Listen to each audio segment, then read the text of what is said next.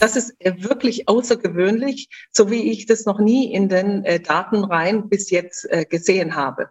Das kann ein natürliches Ereignis sein, es kann aber auch beeinflusst worden sein. Das ist ein Prozess, wo Partikel oder Silberiodid in die Wolken geimpft werden und dann kann man entweder Regen oder Schnee erzeugen. Das war die Stimme von Carmen de Jong in einem Interview gegenüber den Kollegen von NTV. Was es damit auf sich hat, erfahren Sie gleich im Wochenrückblick. Liebe Hörerinnen und Hörer, Thomas Nasswetter begrüßt Sie zur siebten Ausgabe von Das Zackerl. Mir ist wichtig, sehr geehrte Damen und Herren. Die Situation ist sehr, sehr ernst. Die Zahlen steigen immer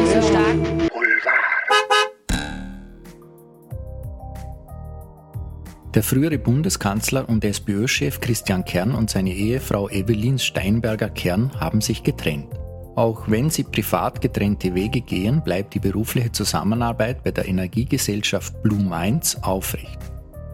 Das schreiben beide in wortgleichen Tweets am Donnerstag früh auf Twitter. Gerade einmal 20 Prozent der Arbeitnehmer sehen das, was sie in ihrer Arbeit tun, als lohnend an. Eine groß angelegte weltweite Studie des Unternehmens Great Place to Work kommt zu diesem für Österreich ernüchternden Ergebnis. Das deckt sich auch mit der aktuellen Studie der Arbeiterkammer, die besagt, dass derzeit ein Viertel aller Beschäftigten ihren Arbeitgeber wechseln wollen. Vor allem Beschäftigte in den Branchen Tourismus und Gastgewerbe sind zum Teil sehr unzufrieden mit ihrem Arbeitsplatz.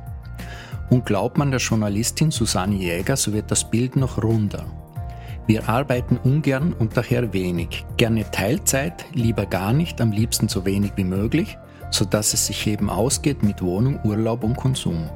Zu diesem Befund kommt sie in einem Artikel erschienen in der aktuellen Ausgabe von Datum.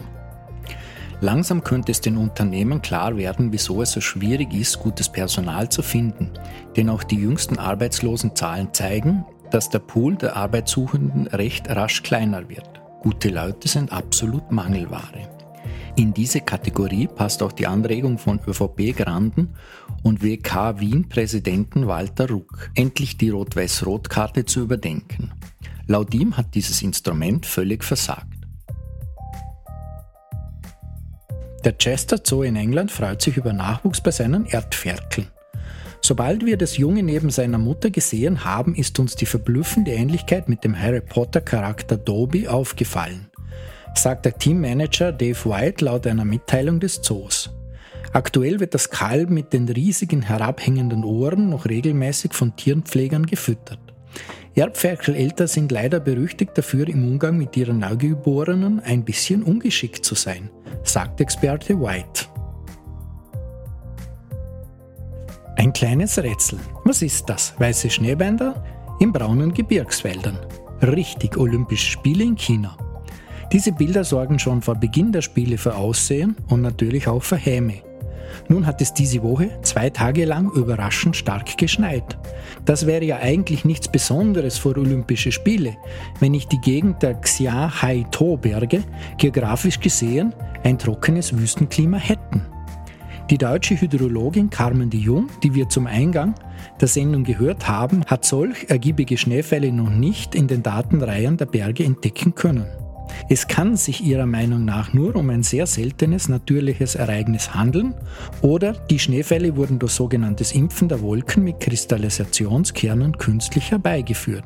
Passend für den chinesischen Zentralismus ein Schneien auf Befehl. Tratsch und Klatsch. Tratsch i Klatsch. Mit Stefanie Marek. Wirtschaftsministerin Margarete Schramböck plant eine Afrika-Konferenz in Wien mit Vertretern afrikanischer Staaten, nämlich von Ruanda, Kenia und Nigeria. Und äh, in einer Aussendung forderte sie Partnerschaft auf Augenhöhe, da, Zitat, die Kolonialzeiten schon lange vorbei sind.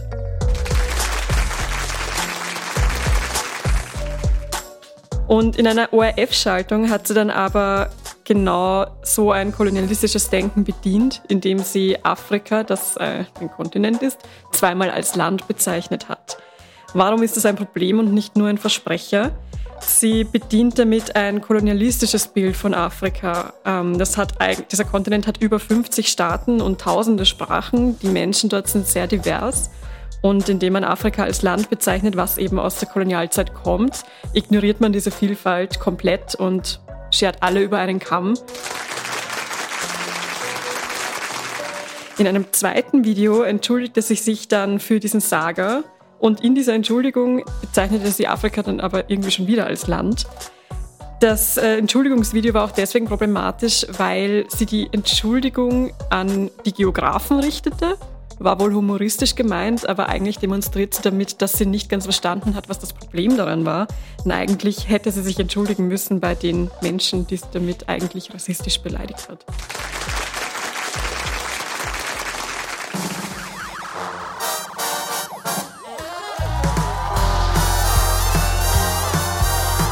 Das Thema der Woche mit Ben Weiser.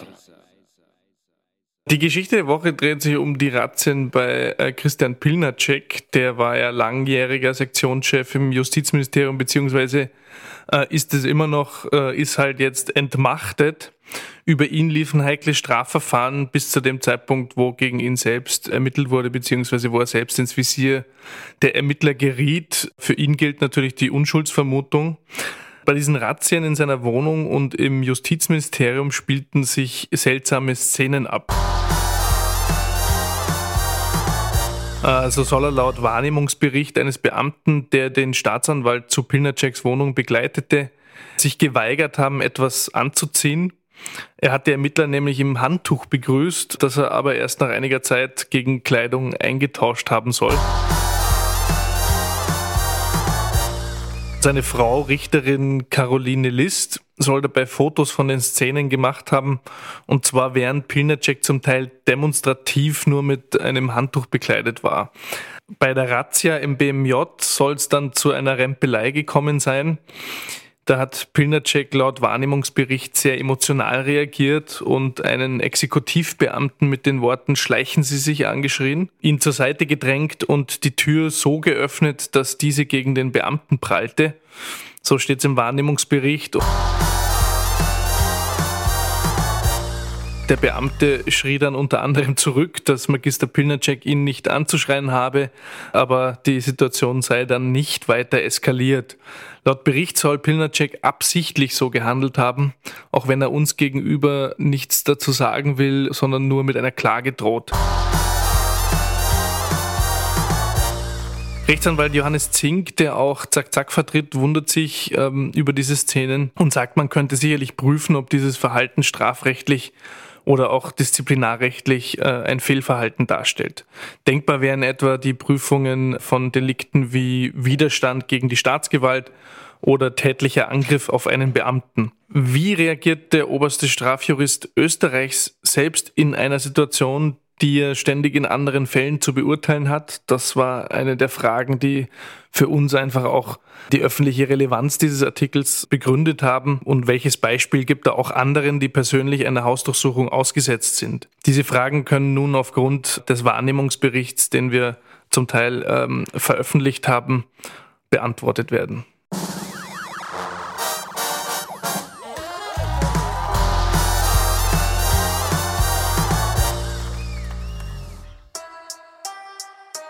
Das Herzl der Woche.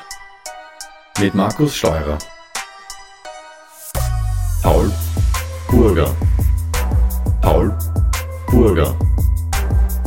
Ja, Paul Burger ist ein 26 Jahre junger Mann aus Mödling. Ja, war letzte Woche sehr stark in den Medien vertreten, weil er einen Antrag an den Verfassungsgerichtshof gestellt hat bezüglich des Cannabisverbots. Paul Burger war während des zweiten Lockdowns, genau gesagt am Freitag, den 13. November 2020, am Abend spazieren. Mit dabei hatte er einen Joint und hat sich gedacht, er vertritt sich ein bisschen die Beine, es hat nicht lange gedauert, bis sich ein Zivilauto hinter ihm eingequietscht hat und äh, daraufhin zwei Beamte ihn gefilzt haben und natürlich auch den halb abgebrannten Joint entdeckt haben. Die Beamten haben ihm daraufhin das Gras weggenommen und ihn wegen Drogenbesitzes angezeigt. Paul Burger musste sich dann nochmal bei der Polizeiwache melden und rechtfertigen. Das Verfahren ist aber nach einem Jahr sowie ähnliche Delikte eingestellt worden. Jetzt hat er mit seinem Anwalt die Beschwerde vor Gericht eingereicht. Zur Überraschung aller ist dieser Antrag beim Verfassungsgerichtshof sogar durchgegangen. So gesehen wird jetzt bis zum Spätsommer das Gesetz geprüft. Also es kann gut durchaus sein, dass die Richter zum Schluss kommen, dass Cannabis in Zukunft zumindest entkriminalisiert wird. Das heißt, dass dann Eigenanbau oder der Besitz von ein paar Gramm Cannabis nicht mehr unter Strafe gestellt wird. Wir haben zum Beispiel Paul Burger mit Studien ähm, konfrontiert, die besagen, dass Cannabis natürlich ein sehr hohes Suchtpotenzial hat. Paul Burger argumentiert so, dass man ähm, Cannabiskonsumenten nicht in die Kriminalität drängen darf. Und vor allem vielleicht jüngere Leute, die vielleicht ein bisschen zu viel Cannabis konsumieren, darf man eben nicht mit Strafen kommen, sondern eher mit Hilfe. Wenn der Feierabend-Joint genauso akzeptiert wird wie das Feierabend-Bier, weil viele sagen ja nach der Arbeit bewusst, ich will jetzt kein Bier trinken, sondern mir vielleicht zu Hause mit ein paar Freunden einen Joint genehmigen, dann soll das auch in geregelten Bahnen in der Öffentlichkeit möglich sein. Das Herzl der Woche.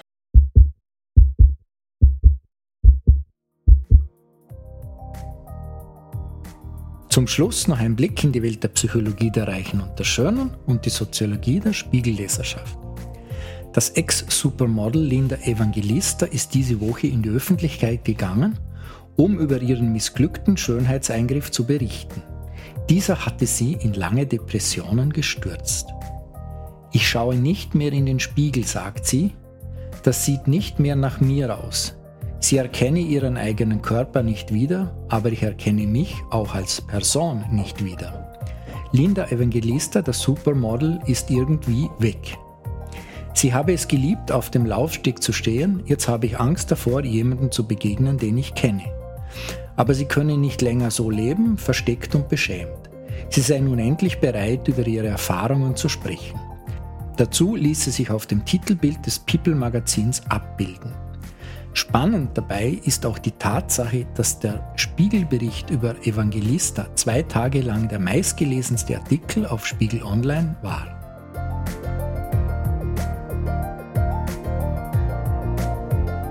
Liebe Hörerinnen und Hörer, das war Ausgabe Nummer 7 unseres Polit-Boulevard-Magazins Das Zackerl. Ich wünsche Ihnen eine schöne Woche, machen Sie es gut und bleiben Sie uns gewogen. Das Zackerl. Mir ist wichtig, sehr geehrte Damen und Herren. Die Situation ist sehr, sehr ernst. Die Zahlen steigen immer höher.